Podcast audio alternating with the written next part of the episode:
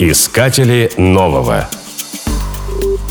Наполнение Братского водохранилища началось в 1961 году и длилось 6 лет.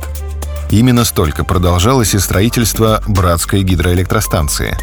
Так, одновременно самый эффективный ГЭС в мире появился самый крупный в России искусственный водоем площадью в 5,5 тысяч квадратных километров. По размерам в мире он уступает лишь африканской Карибе. Свое название Братское водохранилище получило от города Братска, расположенного на его берегу. Именно здесь, недалеко от впадения Ангары в Енисей, было принято решение расположить ГЭС. Собственно, город и сам был возведен специально для строителей. Сюда, в суровые условия Сибири, съезжались сотни энтузиастов, романтиков и простых советских рабочих. Братская ГЭС стала одной из крупнейших всесоюзных строек – но не все было так однозначно. В ходе строительства уровень реки Ангары поднялся более чем на 100 метров.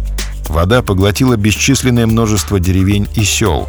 Чтобы успеть в срок и осуществить госплан, были затоплены около 250 тысяч сельскохозяйственных гектаров и еще больше лесов.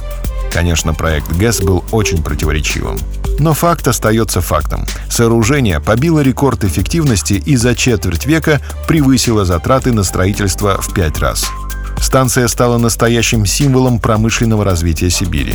И сегодня Братская ГЭС обеспечивает энергией значительную часть производства региона.